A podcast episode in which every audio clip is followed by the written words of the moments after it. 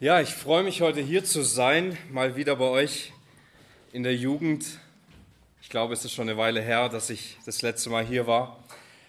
Ich habe heute ein wichtiges Thema mitgebracht. Vielleicht ist es euch im ersten Moment gar nicht so wichtig, aber wir werden schon merken, wenn wir es untersuchen werden gemeinsam, dass es eine tragende Rolle in eurem Leben spielen kann und auch spielt. Aber bevor wir gleich loslegen, würde ich gerne noch einmal beten. Lasst uns kurz still werden. Herr Jesus Christus, ich danke dir für dein Wort und wir wissen, dass du unsere Herzen damit berühren kannst.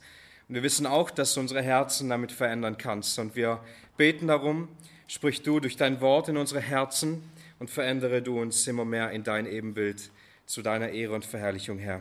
Amen. Ja, ich habe heute das Thema mitgebracht, Freundschaft. Und das soll jetzt nicht so ein Ding sein, kurz kurz vorm Jugendurlaub kommt da irgendjemand und sagt noch was über Partnerwahl oder so. Nee, darum geht es heute gar nicht, sondern es geht um ganz normale Freundschaften. Also ganz normale Freundschaften, die ihr wahrscheinlich aus eurem Leben kennt. Und warum ist das Thema so wichtig? Es ist deshalb so wichtig, weil wir viele, viele Dinge über Freundschaft verlernt haben oder weil wir es nie gelernt haben, was ist ein wahrer Freund? Woraus besteht eine wahre, gute Freundschaft? Und was sagt die Bibel überhaupt über Freundschaft und in welcher Weise sollen wir sie ausleben? Welche Sichtweise brauchen wir, um gute Freundschaften in unserem Leben zu haben, um eine tiefgehende Sichtweise darüber zu bekommen? Möchten wir heute einerseits schauen, was hat Jesus gesagt? Was sagt Jesus über Freundschaft? Und anschließend wollen wir uns auch ähm, etwas Besonderes anschauen, im Alten Testament, wo wir etwas auf eine gute Art und Weise untersuchen wollen. Also wir wollen heute zunächst schauen, was sagt Jesus über Freundschaft und dann werden wir uns eine Freundschaft anschauen, die uns einiges entschlüsseln kann, was wir über wahre Freundschaft lernen können. Und ich freue mich drauf, weil ich schockiert war in meiner Vorbereitung. Ich habe gedacht, es wird so ein ganz normales Thema, womit ich mich gut auskenne. Und ja, ich habe mich an viele Dinge wieder erinnert, die ich schon gelernt habe, auch so umgesetzt habe, aber ich bin neu zu Erkenntnissen gekommen. Deshalb freue ich mich allein schon deshalb, dass ich dieses Thema halten darf, weil Gott in einer besonderen Weise zu mir gesprochen hat, ähm, neu zu erkennen, wie wichtig gute, richtige Freunde sind, auch in meinem Leben. Nun, hat jemand von euch eine Idee? Ich habe gehört, ihr werdet gern mit einbezogen in die Themen. Hat von euch jemand eine Idee, wo Jesus was über Freundschaft sagt? Meine, Jesus hat viele Predigten gehalten, er hat viel zu seinen Jüngern gesprochen, aber wo sagt Jesus etwas ganz konkret über Freundschaft? Kleiner Tipp, es ist ein Evangelium, und zwar das Johannesevangelium, Kapitel 15. Ihr dürft gerne einmal aufschlagen, ich meine, ihr hattet es ja auch in der Jugend schon mal durchgegangen, aber vielleicht erinnert ihr euch nicht mehr ganz genau daran. Ihr dürft schon mal Johannes 15 aufschlagen, dazu werden wir gleich kommen.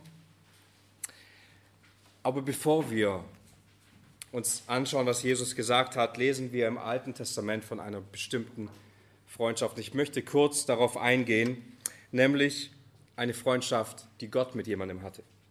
Und zwar gibt es eigentlich nur diese eine Person, von der wir das so konkret lesen, und zwar, dass Gott eine Freundschaft mit Mose hatte. Und in 2. Mose 33, äh, Vers 11 heißt es, und der Herr redete mit Mose von Angesicht zu Angesicht, wie ein Mann mit seinem Freund redet. Und das ist eine sehr interessante Stelle, weil wie hat es Mose geschafft? Wie hat er es hinbekommen, dass Gott sich ihm so in dieser freundschaftlichen Möglichkeit offenbart, von Angesicht zu Angesicht mit ihm zu sprechen? Und das war nicht so, weil Mose etwa ein perfekter Mann war oder weil er so besonders hervorgestochen ist. Gott hat ziemlich viel Überredungsarbeit gebraucht, um Mose dahin zu bringen, wo er ihn haben wollte. Nein, Mose hat nicht deshalb einen besonderen Draht zu Gott, weil er so besonders war oder weil er so gute Fähigkeiten hatte oder weil er so ein besonders guter Mann war, sondern weil er sein Vertrauen allein in Gott gesetzt hat und Gott ihn dazu auserwählt hat und sich in dieser Form auf sich ihm offenbart. Nun, die anderen Israeliten, die werden nicht als Freunde Gottes bezeichnet. Nicht jeder hatte diese Beziehung zu Gott, auch nicht jeder, der sich auf Gott verlassen hatte, Sie standen mit viel Abstand, weit weg. Nicht dort, wo Mose war bei Gott, sondern sie hatten richtig Furcht. Sie hatten Furcht, Gott zu nahe zu kommen, Sie hatten diese Möglichkeit nicht, Freunde Gottes zu werden, aber Mose hat das ausgelebt. Mose hat das verstanden. Mose hatte eine besonders tiefe Beziehung zu Gott selbst. Und es ist nicht so, dass nur einer von uns heute diese Möglichkeit hat, eine so eine Beziehung zu Jesus zu haben oder zu Gott selbst, sondern durch Jesus wird ein Weg frei für uns, eine wahre Freundschaft in Jesus Christus zu haben. Und das sagt Jesus in, Matthäus, in Johannes 15, die Stelle, die ihr hoffentlich aufgeschlagen habt, Johannes 15, Vers 12. Johannes 15, Vers 12, hier heißt es, dies ist mein Gebot, dass ihr einander liebet, wie ich euch geliebt habe.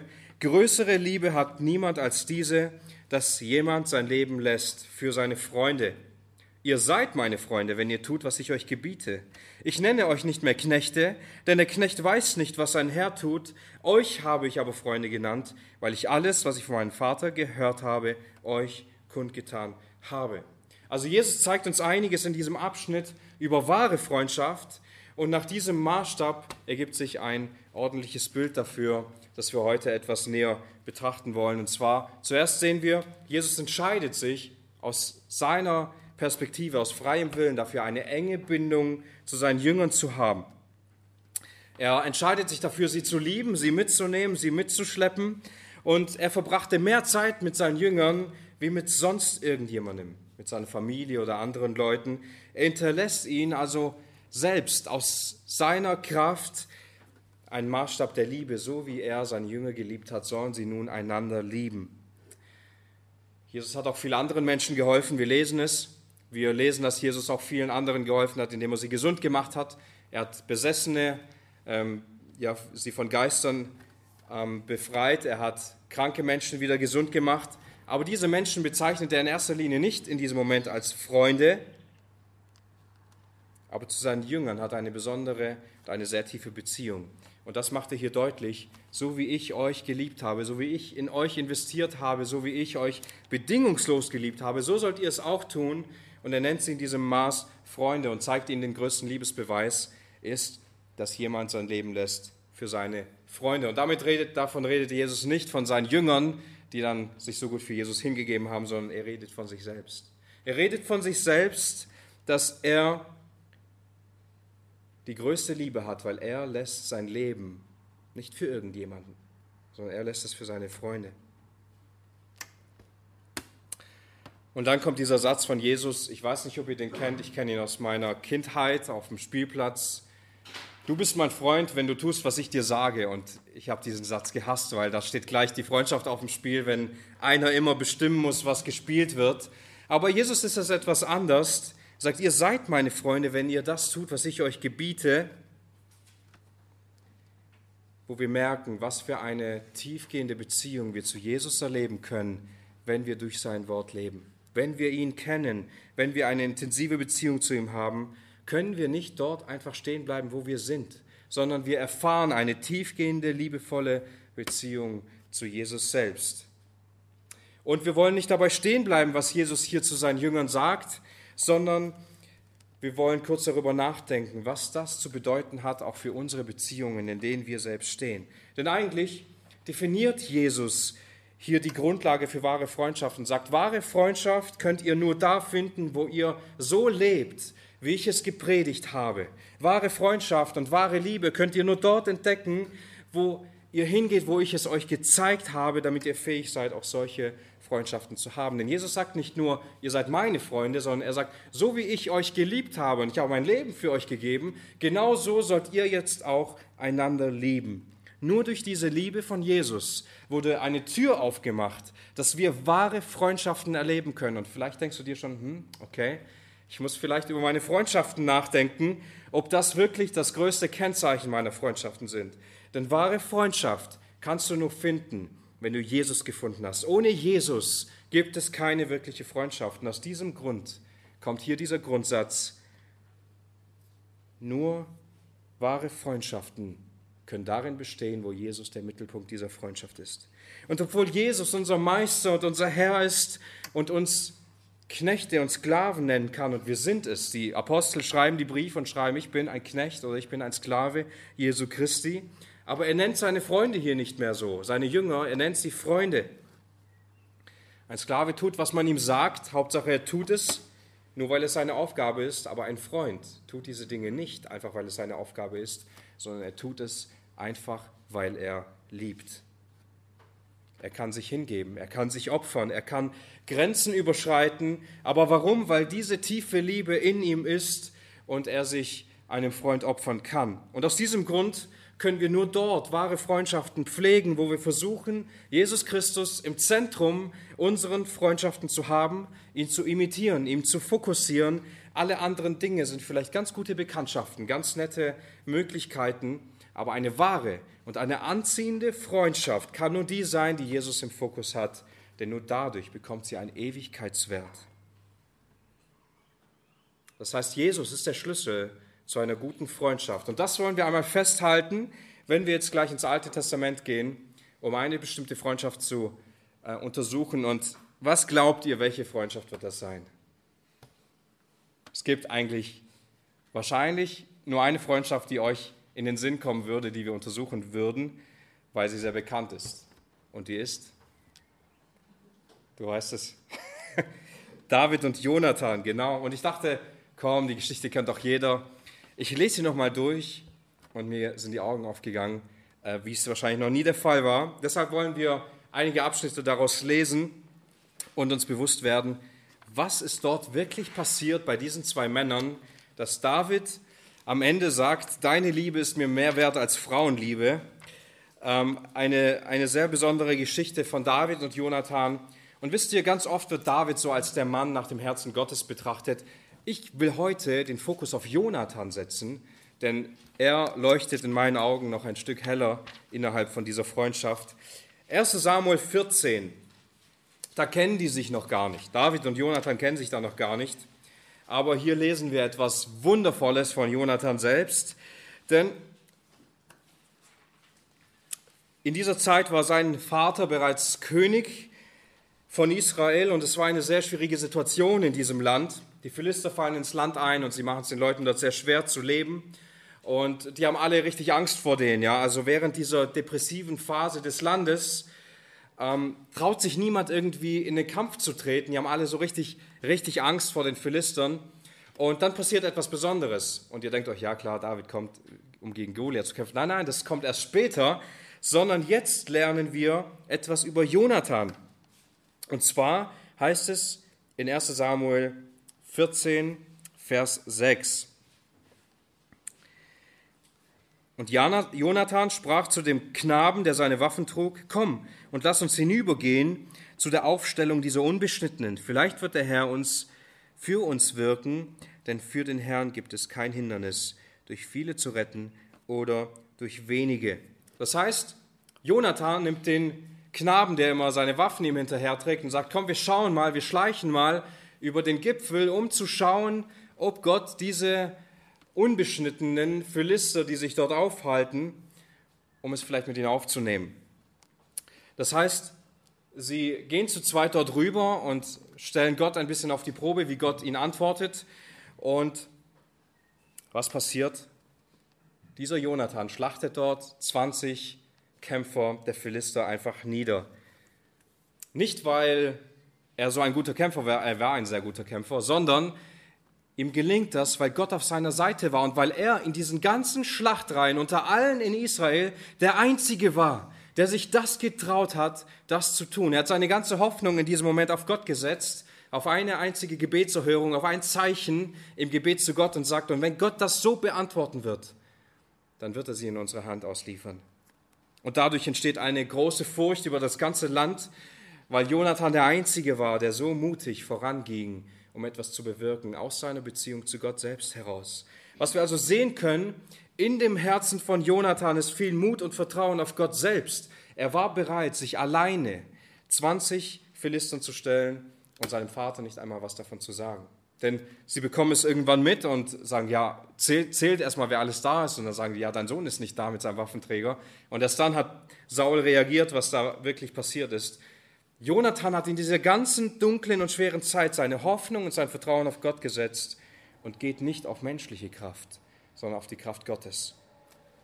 So, was dann einige Kapitel weiter, weiter passiert, in Kapitel 17, ist, wie David in Erscheinung tritt.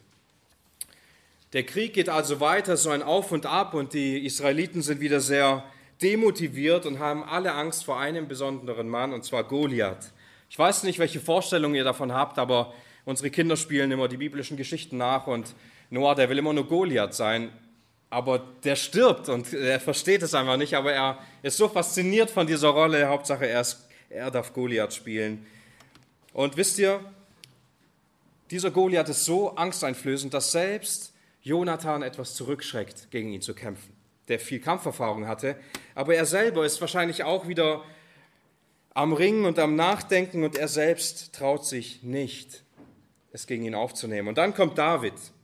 Und es war eine Sensation, dass David diesen Kampf auf, aufgehen will, weil er war ein Hirtenjunge. Ja? Also er hatte wenig Erfahrung, außer gegen ein paar wilde Tiere zu kämpfen. Und was er Goliath sagt, das lesen wir in Vers 45. Die Antwort von David. Du kommst zu mir mit Schwert und mit Speer und mit Wurfspieß. Ich aber komme zu dir im Namen des Herrn der Herrscharen, des Gottes der Schlachtreihen Israels, den du verhöhnt hast. An diesem Tag wird der Herr dich in meine Hand überliefern. Und ich werde dich erschlagen und dein Haupt von dir wegnehmen und die Leichnamen des Heeres der Philister werde ich an diesem Tag den Vögeln des Himmels und dem Wild der Erde geben. Die ganze Erde soll erkennen, dass Israel einen Gott hat. Und genau das ist auch passiert. Genau das, was David diesem Goliath sagt, ist passiert. David killt den Typ, rennt zu ihm hin, nimmt sein Schwert, haut ihm den Kopf ab und wandert mit diesem Kopf nach Jerusalem. Das ist der Teil, der in der Kinderbibel immer weggelassen wird. Äh, da endet es mit dem Stein. Aber ich habe versucht, meinen Jungs auch diese Geschichte sehr wortgetreu weiterzugeben, dass sie lernen, was, was es damals zu bedeuten hatte, was David hier wirklich getan hat. Er geht mit dem Kopf des mächtigsten Kriegers, den es zu dieser Zeit gab, in, ähm, in, diese, in dieses Königreich von Saul und präsentiert ihm diese Errungenschaft als Hirtenjunge. Und wisst ihr, wer vermutlich ganz außer sich war, als er das gesehen hat, als er diese Worte von David gehört hat? Es war Jonathan. Er war wahrscheinlich ganz aus dem Häuschen. Er sieht da diesen jungen Hirtenjungen, der da kommt und ist fasziniert davon, jemanden zu sehen, der so sehr Gott vertraut, der so sehr auf Gott schaut und es mit dem mächtigsten Krieger der Gegner aufnimmt. Saul holt David an den Königshof, redet mit ihm, lernt ihn dort kennen und dann lesen wir in Vers, Kapitel 18, Vers 1. Und es geschah, als er aufgehört hatte, mit Saul zu reden, da verband sich die Seele Jonathans mit der Seele Davids. Und Jonathan liebte seine Seele sehr. Also hier lesen wir, wie diese Freundschaft getauft wird, wie sie ihren Start erlebt. Und zwei Seelen, so wird das hier beschrieben, zwei Seelen verbinden sich miteinander. Nicht Hobbys, nicht gemeinsame Interessen, kein gemeinsamer Freundeskreis, nicht irgendwie eine Vorliebe für ein spezielles Auto oder für Tennis, sondern was verbinden sie hier an dieser Stelle? Es verbindet sie das, dass sie eine Beziehung zu Gott haben, die sich abhebt von allen anderen Menschen in ihrem Umkreis. Sie haben das gleiche Herz. In dieser ganzen Geschichte, in diesen ganzen Kapiteln lesen wir von niemandem, der dieses Vertrauen auf Gott gesetzt hat. Lesen wir von niemandem, der so mutig und stark vorangegangen ist. Zuerst Jonathan in seiner Rettungsaktion und anschließend David gegen Goliath. Und sie treffen sich. Und was sie an dieser Stelle verbindet, ist nicht einfach Sympathie, sondern sie sind sich sehr ähnlich in der Art und Weise, wie sie Gott sehen, wie sie Gott lieben und wie sie für Gott alles geben wollen. Und so ist das bei tiefgehenden Freundschaften.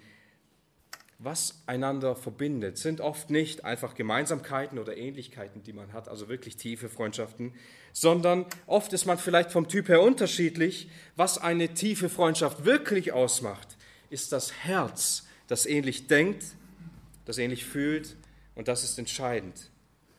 Die Sicht auf Gott und die Sicht auf die Welt war die gleiche bei David und bei Jonathan. Und ihre Beziehung brachte sie vor allem näher zueinander, weil sie so eine Beziehung zu Gott selbst hatten. Und wenn wir die Freundschaft ein bisschen weiter untersuchen werden, werden wir merken, sie war eigentlich gar nicht aufzuhalten, denn ihnen war die Ehre Gottes wichtig. Ihnen war der heilige Name Gottes wichtig und das sollte im Fokus stehen. Sie waren bereit, für den Namen Gottes zu sterben und strebten nach dem gleichen Ziel. Und das hat ihre Beziehung ausgemacht. Das hat ihre Freundschaft letztendlich wirklich ausgemacht. Und jetzt lesen wir einige Dinge, die wir genau in dieser Freundschaft, die jetzt begann, begonnen hat, wo sich diese zwei Seelen verbunden haben, was wir darin lernen. In Kapitel 18, Vers 1 heißt es dann, und Jonathan liebte ihn wie seine Seele. Also plötzlich und völlig augenblicklich, sie kannten sich vorher gar nicht. Er hat ihn wahrscheinlich das erste Mal gegen Goliath gesehen und hört diese Rede, die David sagt. Sie haben alle zugeschaut und er bekommt eine tiefe Zuneigung und Liebe zu ihm innerhalb von dieser Freundschaft. Sie kannten sich wahrscheinlich nicht Wochen oder Jahre lang und haben irgendwie zusammen im Sandkasten gespielt oder tolle Zeiten durchlebt, sondern was sie so sehr verbindet, ist diese Sichtweise auf Gott und direkt lesen wir, er liebte ihn, nicht einfach wie man halt einen Freund liebt, sondern er liebte ihn wie seine eigene Seele. Diese tiefe Bindung hat es bewirkt und sie war ansteckend und sie war anziehend, auch für David. Und wir merken, diese ganze Beziehung beruht auf Gegenseitigkeit und sie haben die Angewohnheit, sich selbst zurückzustellen. Das merken wir, wenn wir diese Beziehung sehen. Und wir sehen das auch bei Jesus, nicht wahr? Wir sehen es auch bei ihm, dass er gesagt hat, liebt euch so, wie ich euch geliebt habe habt genau die gleiche selbstlose, innige Liebe zueinander, wie ich euch genauso bedingungslos geliebt habe.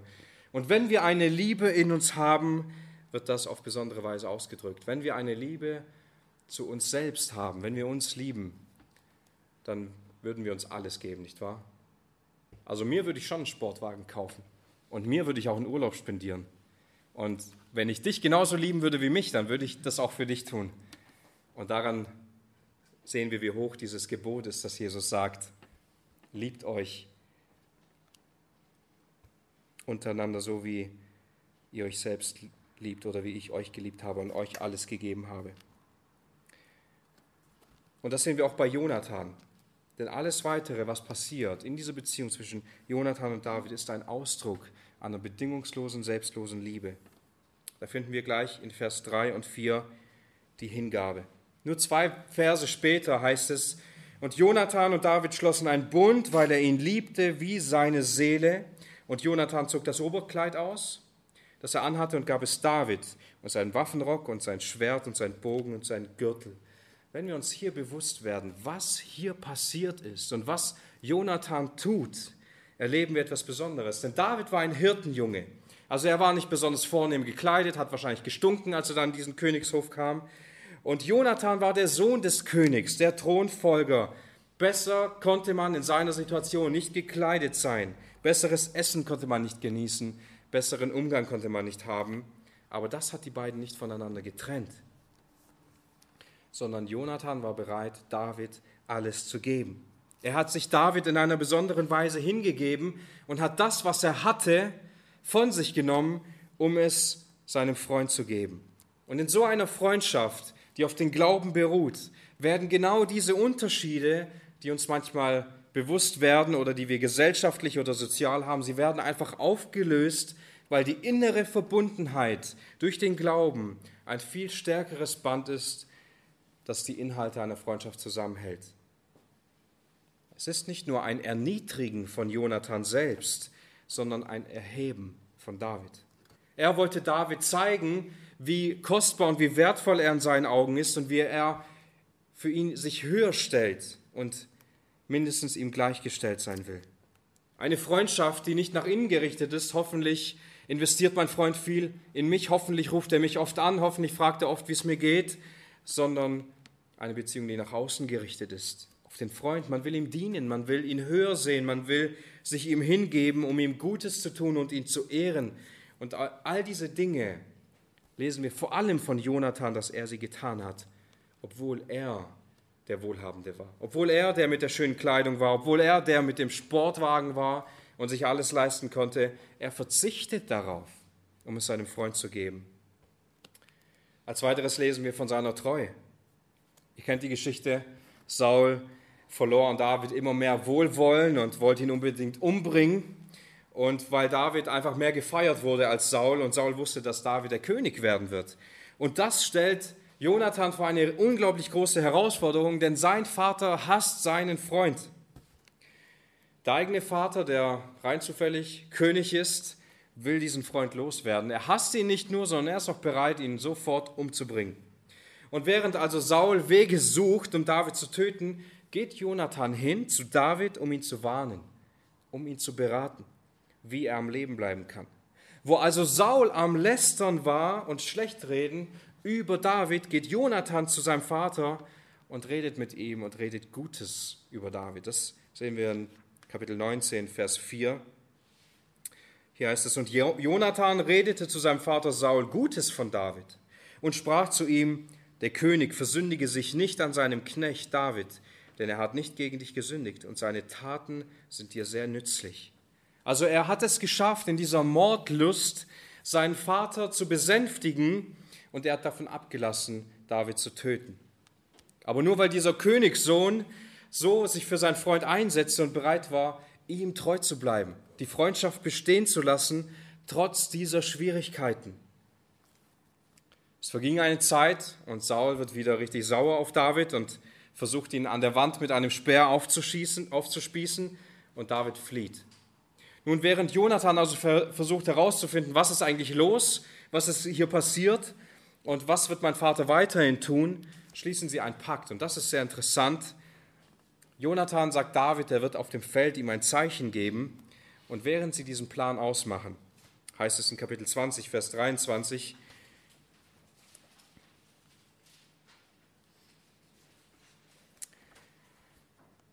Was aber die Sache betrifft, die wir besprochen haben, ich und du, siehe, der Herr ist zwischen mir und dir in Ewigkeit. Sie haben eine Freundschaft geschlossen, die nicht nur eine Zeit lang sie diese Gemeinschaft genießen wollten, sondern sie haben eine Freundschaft geschlossen, die in Ewigkeit ist. Und damit meine ich, die einen Ewigkeitswert hat. Das, was sie hier beschlossen haben, hat nicht irgendwas mit zeitlicher Freude zu tun gehabt, bisschen gemeinsam ins Kino gehen, Spaß haben, ein bisschen auf den Stadtmauern herumspazieren, nein, sondern sie hatten eine Freundschaft, die sie geschlossen haben mit einem Ewigkeitswert. Sie wollten eine Beziehung zueinander haben, die sich in der Ewigkeit auszahlen wird. Wie oft lassen wir unsere Freundschaften schleifen, nicht wahr? Nur weil uns gerade nicht danach ist oder weil gerade Schwierigkeiten da sind. Und die werden wahrscheinlich nicht so groß sein wie diejenigen, die Jonathan hatte, der Angst um das Leben seines Freundes hatte. Und er hätte so viele Möglichkeiten, nicht wahr? Er hätte Möglichkeiten gehabt, sich einfach von dieser Freundschaft loszusagen, seinen Platz zu Hause zu sichern, Wohlwollen vom Vater zu haben. Nein, das tut er nicht. Er handelt ganz nach Sprüche 17, 17. Hier heißt es, der Freund liebt zu jeder Zeit und als Bruder für die Bedrängnis wird er geboren. Diese Treue legt Jonathan an die Tagesordnung in seiner Beziehung zu David. Und jetzt kommt das Allergrößte, was wir in dieser Freundschaft lesen und wahrscheinlich auch eines der größten sichtbaren Zeichen von Demut, die wir in einer biblischen Person sehen. Und das überlesen wir oft, aber das ist absolut krass, was hier passiert, und zwar die Demut von Jonathan. Das ist ein besonderes Zeichen. Während also Jonathan versucht, seinen Vater zu besänftigen, rastet dieser völlig aus und wirft Jonathan eine Sache vor. Und zwar ist das Vers 30 ähm, und 31.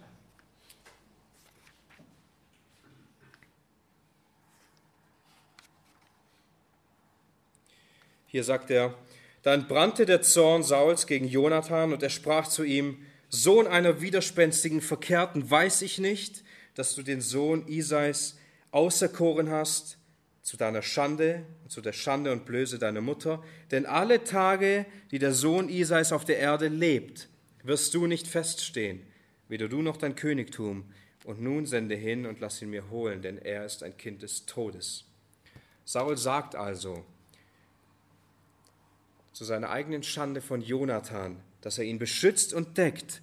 Denn das Königreich von wem? Das Königreich von Jonathan kann so lange nicht bestehen, solange David lebt. Das heißt also, sie alle wussten, David wird der König werden. Gott hat ihn auserwählt und Saul kämpft dagegen an. Er will sein eigenes Königreich sichern. Jetzt hätte doch ganz einfach Jonathan einfach sagen können, passt, ich liefere den aus, ich werde König und alles wird gut sein. Das wäre doch ganz einfach, nicht wahr? Selbst rechtmäßig würde niemand was gegen Jonathan sagen, wenn er König werden würde.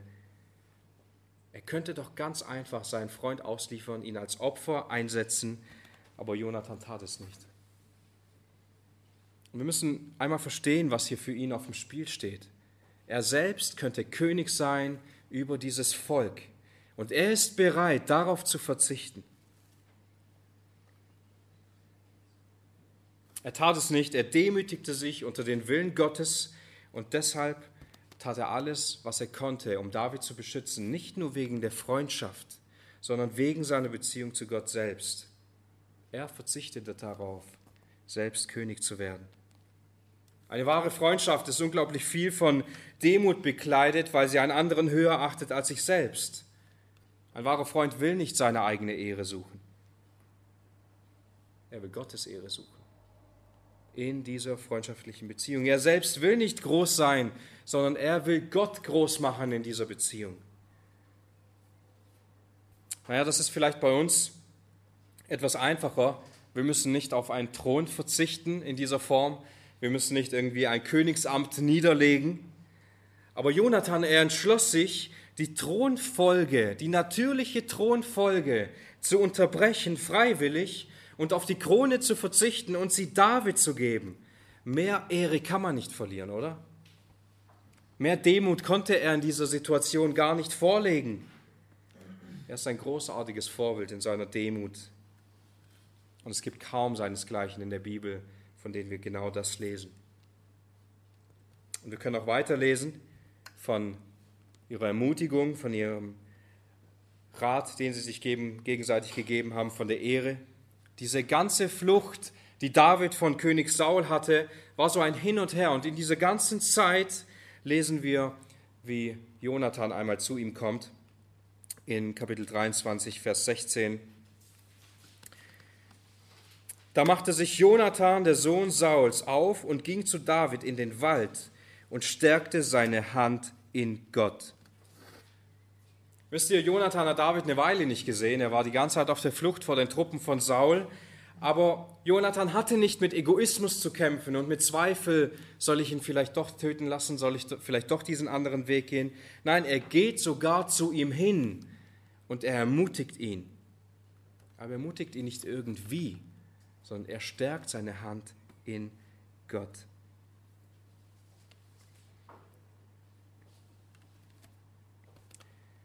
Und was sagt er zu ihm?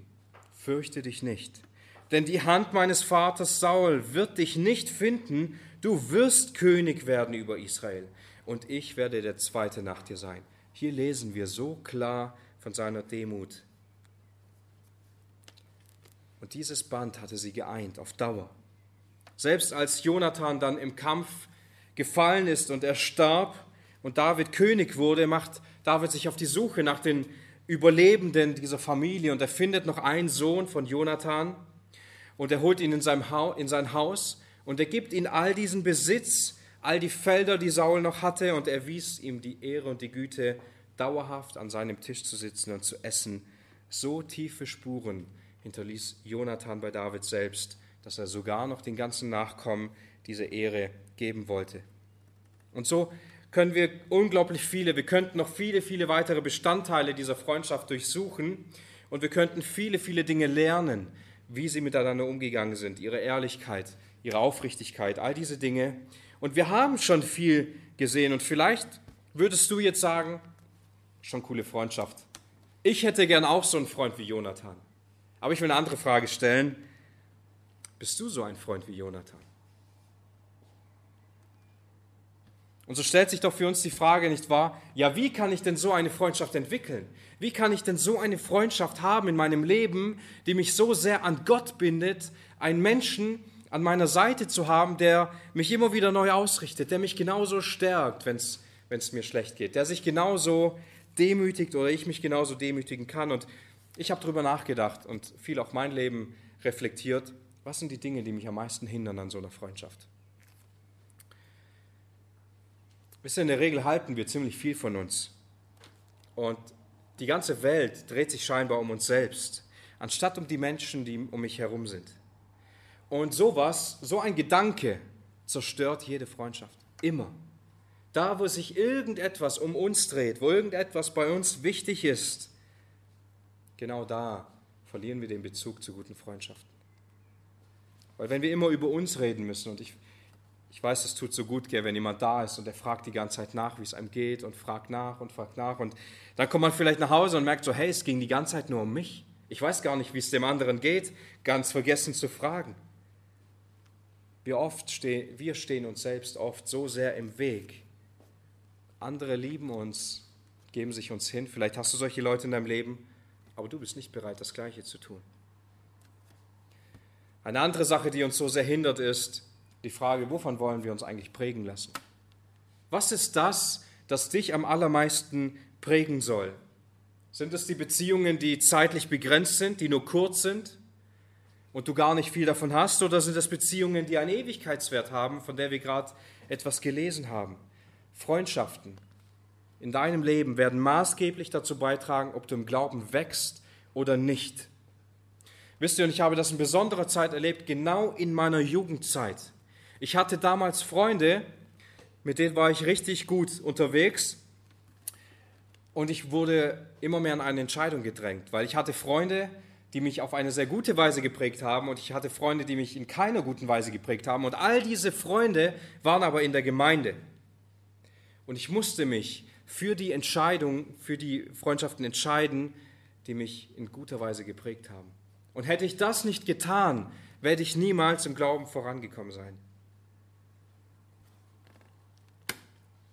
Und wisst ihr, einige von diesen Freunden, mit denen ich heute keine Freundschaft mehr habe, die sind noch genau an dem Ort, wo sie damals waren, wo wir beide damals waren.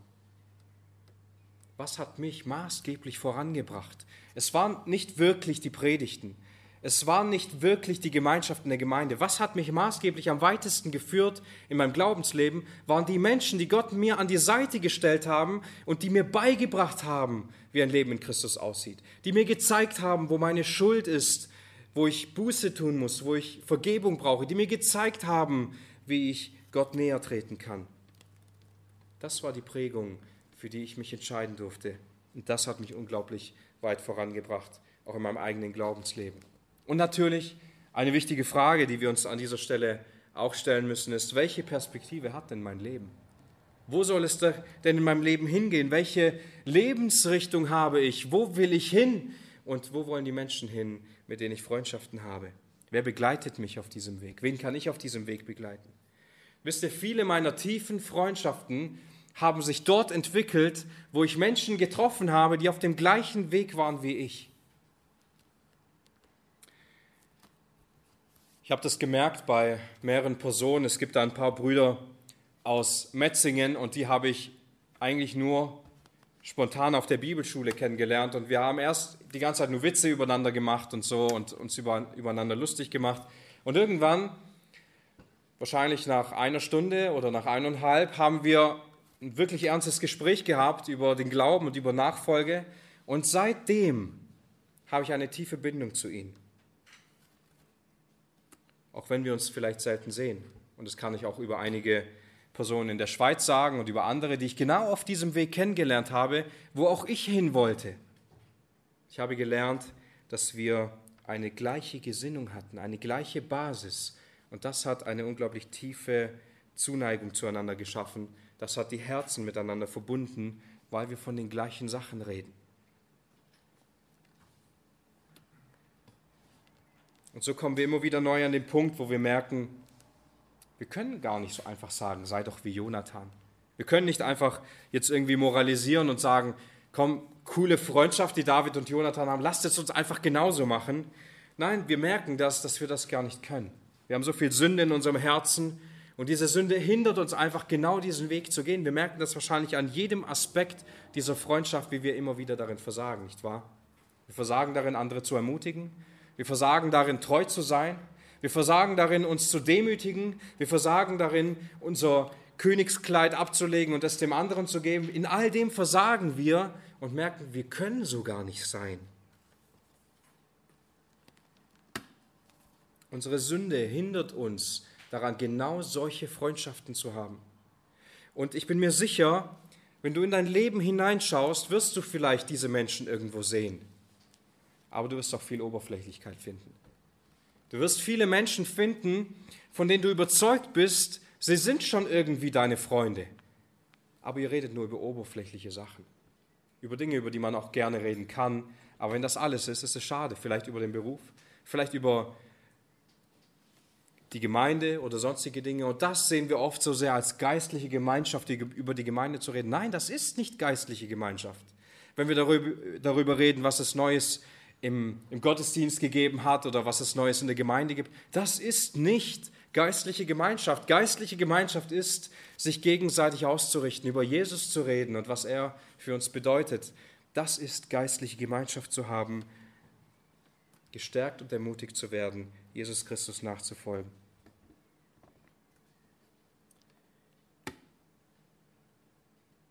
Wir haben zwischen Jonathan und David ein sehr gutes praktisches Beispiel einer Freundschaft gesehen. Aber lasst uns noch einmal in Erinnerung rufen, was hat diese zwei miteinander verbunden? Was war die Grundlage, auf die ihre Freundschaft beruhte? Es war ein Vertrauen, ein fester Glaube an Gott. Das hat sie verbunden. Vielleicht verstehen wir jetzt besser im Kern, was ich in der Einleitung sagte, dass Jesus das beste Vorbild ist. Er nennt seine Jünger Freunde, während sie noch miteinander reden, wer der Größte unter ihnen ist. Er spricht darüber, dass niemand größere Liebe haben kann als derjenige, der sein Leben für seine Freunde gibt. Und er meint damit nicht die Jünger, denn sie laufen alle weg, während Jesus gefangen genommen werden. Sie verleugnen ihn, die sagen, hey, ich kenne den Typ gar nicht, was wollt ihr von mir? Andersherum sehen wir das bei Jesus sehr gut. Er hatte diese große Liebe in sich. Er gab sich hin für diese Menschen und er gab sich auch hin für uns. Er gab sein Leben für seine Freunde und auf dieser Grundlage müssen wir uns eingestehen, haben wir doch oft so oberflächliche Beziehungen. Nur durch diese Beziehung zu Jesus Christus, wenn wir an ihn glauben und dieses Leben in Anspruch nehmen, das er uns geben kann, nur daraus können wir schöpfen, um eine wahre Freundschaft auszuleben in diesem Sinn. Wir gehen immer wieder her und machen die gleichen Fehler, schauen auf uns, schauen auf unsere Zeit, schauen auf unsere Liebe, unsere Sorgen, unsere Ruhe.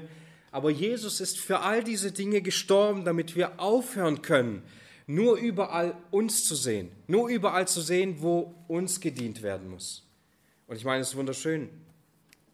Liebt euch so, wie Jesus uns geliebt hat. Doch wunderschön, wenn man das in Anspruch nehmen kann. Und wenn andere mich so lieben, wie Jesus uns geliebt hat, nichts Besseres.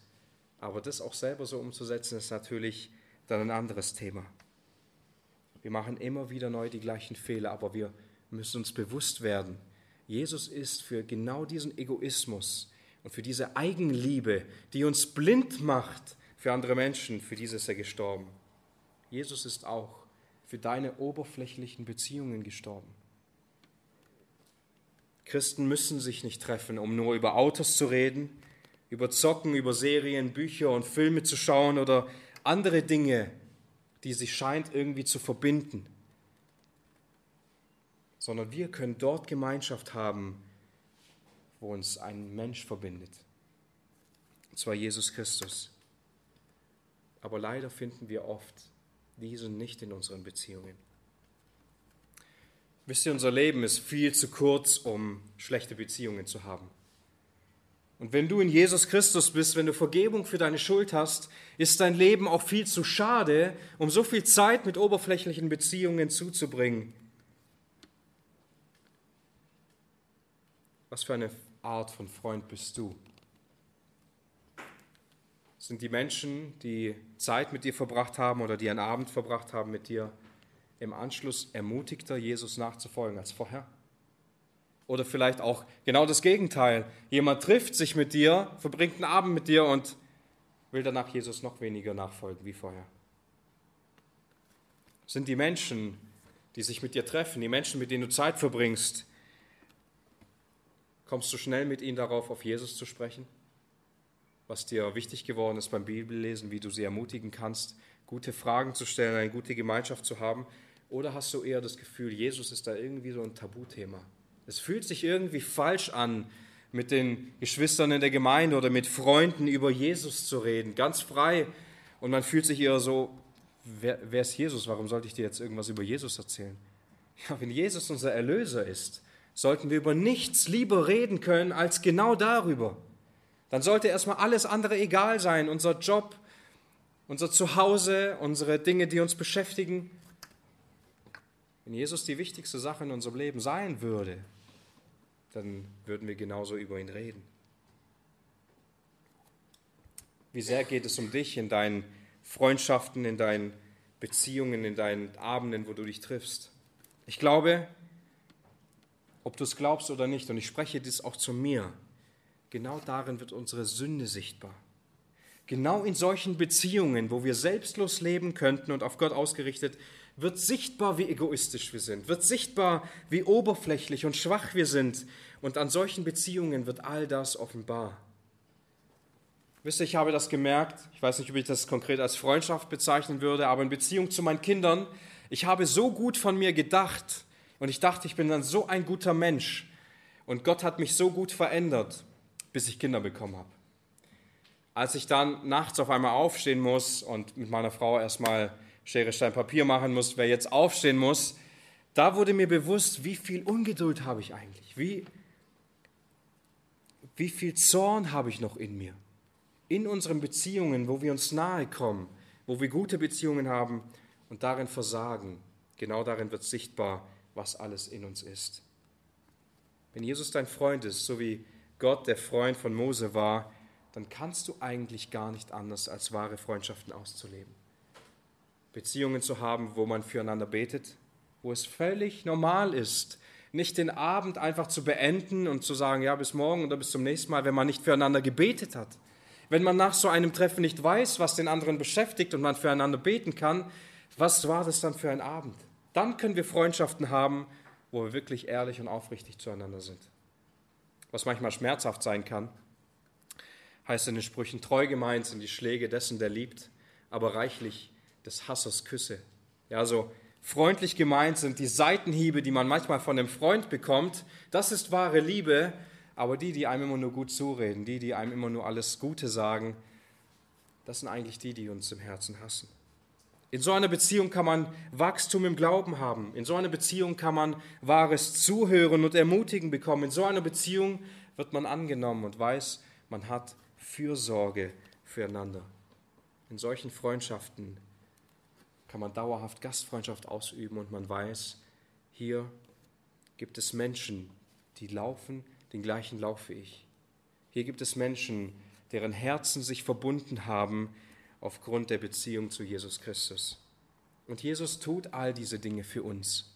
Jesus ist der Freund aller Freunde. Er tut all das. Er ist der einzig wahre Freund. Er ist der einzig wahre Tröster, der einzig wahre Ermutiger, der einzig wahre Fürsorger und Fürsprecher, derjenige, der sogar in uns Wohnung genommen hat und uns Wohnungen zubereitet im Himmel. Und wenn wir merken, dass wir solche Beziehungen in unserem Leben nicht haben, und ich gehe davon aus, dass wir immer wieder an den Punkt kommen, wo wir genau das merken, mir fehlen solche Freundschaften. Mir fehlt so eine Gemeinschaft. Dürfen wir immer wieder neu unsere Schuld vor Gott bekennen. Denn das ist nicht ein Zeichen, dass man sagt, ich habe halt einfach keine richtigen Freunde, sondern das ist ein Zeichen, es stimmt etwas nicht in der Beziehung zu Jesus Christus, wenn wir solche Beziehungen nicht haben können. Und wir müssen unsere Schuld immer wieder neu vor Gott bekennen, uns von seiner Gnade verändern lassen.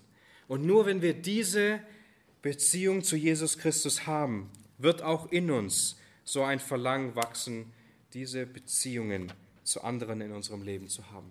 Diese Beziehungen pflegen zu wollen, wahre Freundschaft auszuleben, in der Ehe, in den Beziehungen untereinander, in der Familie, im Dienst. Schaut mal, wie Jesus diesen, dieses ganze Kapitel in Johannes 15 auf den Punkt bringt.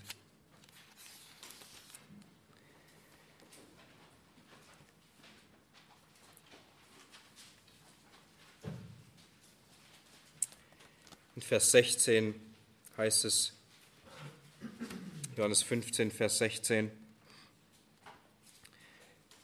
Ihr habt nicht mich auserwählt, sondern ich habe euch auserwählt und euch dazu bestimmt, dass ihr hingeht und Frucht bringt und eure Frucht bleibt, damit um was ihr den Vater bittet, in meinem Namen es euch gegeben werde.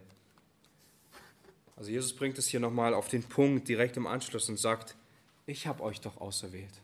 Ich habe doch in euer Leben eingegriffen. Ich habe doch in eurem Leben bewirkt, dass ihr zu mir gehört. Und wozu habe ich das getan? Damit ihr für mich Frucht bringt. Damit ihr Frucht bringt und dass eure Frucht bleibt. Und dann merken wir, dass um was wir Gott auch bitten, er es uns geben wird. Und ich weiß nicht, wie du über dieses Thema nachdenkst oder wie du das Thema Freundschaft für dich bewertest. Und vielleicht würdest du viele Menschen als gute Gesprächspartner und Menschen betrachten, mit denen du eine sehr gute Gemeinschaft haben kannst. Oder vielleicht kennst du das gar nicht. Aber wir brauchen genau diese Beziehungen in unserem Leben, wo Gott uns verbindet, wo es um Jesus Christus geht, wo wir in dieser Beziehung zu Jesus wachsen können. Denn Jesus ist für unsere schlechten Beziehungen gestorben. Vielleicht noch ein kurzes Wort oder ein Beispiel dafür. Vielleicht kann dabei der Gedanke aufkommen, ja, darf ich dann mit Nichtchristen gar nicht, gar nicht zusammen unterwegs sein? Oder was ist mit solchen Freundschaften? Sind das überhaupt Freundschaften? Ich glaube nicht in diesem, in diesem Aspekt, in dem wir hier lesen können, weil diese Freunde können nicht für dich beten. Sie können dich nicht ermutigen, sie können dir nicht beistehen, sie können dir nicht helfen in dieser Situation, aber das sind Beziehungen, die wir brauchen. Warum? Warum brauchen wir diesen Kontakt? zu Menschen, die Gott nicht kennen, damit sie ihn kennenlernen, damit sie in uns dieses Licht sehen, damit sie in uns dieses Zeugnis sehen. Und ein weiterer Fehler, den wir auf der anderen Seite machen können, ist, uns Mauern aufzubauen und zu sagen, die Jugend ist der geheiligte Ort des Lebens, dort werde ich mich aufhalten, dort gibt es nur Christus und dann baue ich meine Mauern und nach außen hin kommt nichts durch. Nein, wir brauchen auch Beziehungen in unserem Leben, wo wir Menschen genau von dieser Freundschaft die wir in Christus haben, genau von dieser Beziehung, dass Christus unser Freund ist, dass er unser Erlöser und Retter ist, dass wir dies bezeugen können. Und das haben Christen, vor allem russlanddeutsche Christen, viel zu viele Generationen lang falsch gemacht, sich Mauern aufzubauen, die für die Welt unüberwindbar waren, dieses Zeugnis zu sehen. Und so lasst uns diese Gedanken mit hineinnehmen in unser Leben und stell einmal deine Beziehungen, die du hast, auf den Prüfstand und erkenne dein eigenes Herz darin. Und ich habe das gemacht und wisst ihr, bei all diesen Gedanken sind mir neue, neue Dinge aufgefallen. Ich dachte, Junge, da hast du versagt. Und in dieser Beziehung, da hast du auch versagt. Und in dieser Sache hast du viel zu viel nur an dich gedacht. Unsere Beziehungen, die wir haben, wenn wir sie auf diesen Prüfstand stellen, werden wir merken, wo wir so so viel an uns denken, werden wir merken, wo wir so viel durch dieses Raster Gottes fallen. Und lasst uns neu ausgerichtet werden auf dieses, auf dieses Bild hin, Beziehungen zu haben, durch die wir im Glauben gestärkt werden, aber durch die wir auch im Glauben stärken können. Und ich glaube, gerade für die Jugend ist das sehr wichtig, denn hier entscheiden sich diese Wege. Hier entscheiden sich diese Wege, die wir gehen. Die Prägung, die wir haben, die Zeit, die wir einsetzen und die Möglichkeiten, die wir ausschöpfen können und so will ich uns ermutigen, darüber nachzudenken und auch diese Sichtweise darauf zu reflektieren und immer wieder neu uns von Jesus Christus ausrichten zu lassen. Amen. Lasst uns noch gemeinsam beten, oder? In Gebetsgemeinschaften oder alle zusammen? Ja. Ja, ich mache dann das Abschlussgebet.